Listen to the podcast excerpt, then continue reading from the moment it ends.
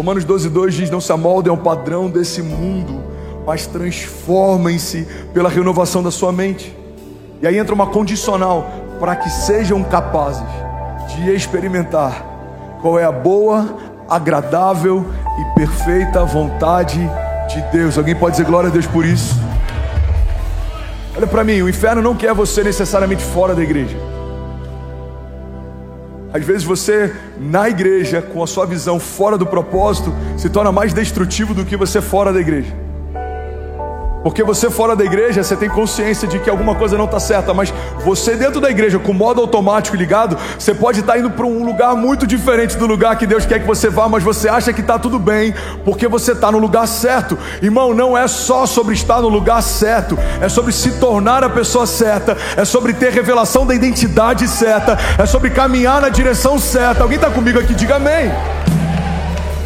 Cristão confuso, ele tem a capacidade de tornar o céu um inferno.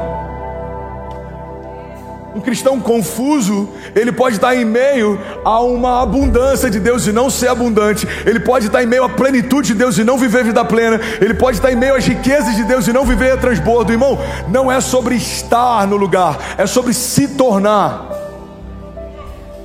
É sobre se tornar. Está comigo? Diga amém sobre se tornar.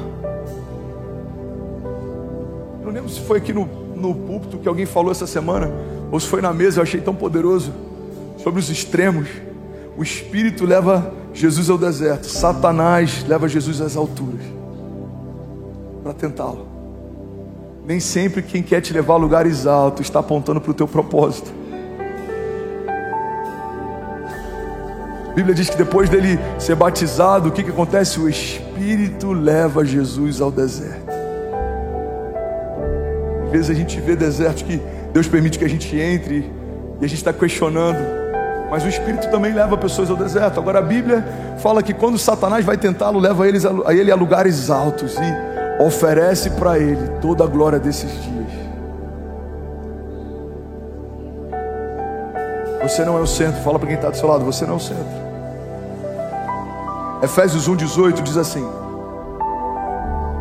Eu oro também para que os olhos do coração de vocês sejam iluminados, a fim de que vocês conheçam a esperança para a qual Ele os chamou e as riquezas da gloriosa herança dele nos santos e a incomparável grandeza do seu poder para conosco, os que cremos, conforme a atuação da sua poderosa força esse poder ele exerceu em Cristo, ressuscitando dos mortos e fazendo assentar-se à sua direita nas regiões celestiais, muito acima de todo governo e de autoridade e de todo poder e domínio e de todo nome que se possa mencionar, não somente para essa era, mas também para a era que há de vir. Deus colocou todas as coisas debaixo dos seus pés e o designou cabeça de todas as coisas para a igreja, que é o seu corpo, a plenitude daquele que enche todas as coisas em toda e em qualquer circunstância. Alguém pode dizer glória a Deus por isso? Aleluia. Se for para Jesus, você pode aplaudir mais forte. Aleluia.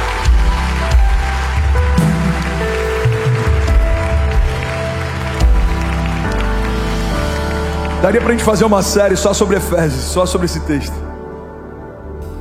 O texto fala sobre herança.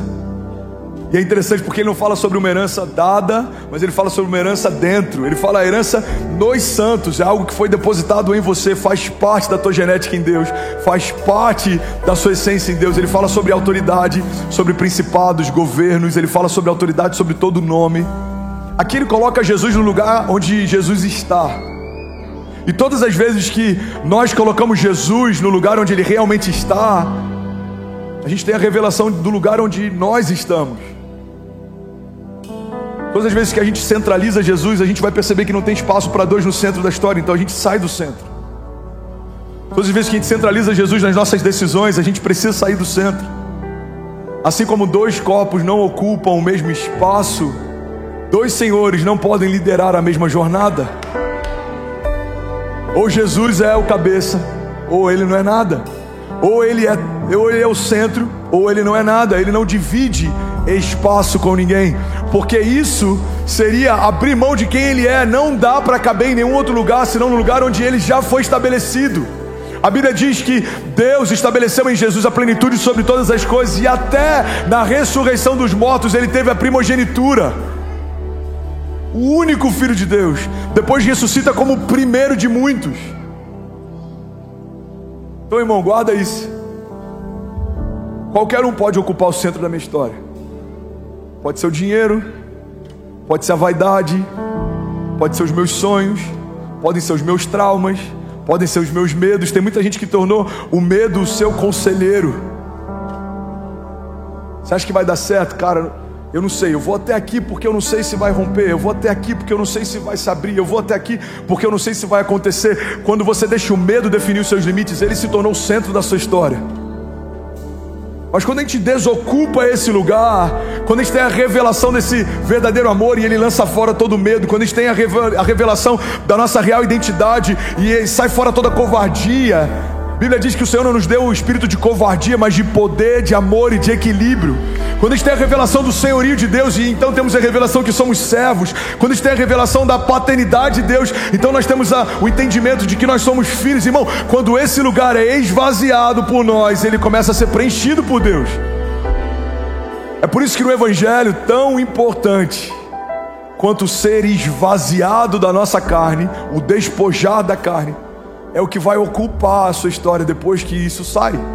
A Bíblia diz que um homem que ele sofreu libertação, mas não foi preenchido, é como uma casa em que os espíritos foram tirados e, e ele vagou no deserto, em lugares áridos, e ele volta sete vezes mais forte, ele volta trazendo outros espíritos para ocupar esse lugar, e quando ele chega, a casa foi limpa e arrumada.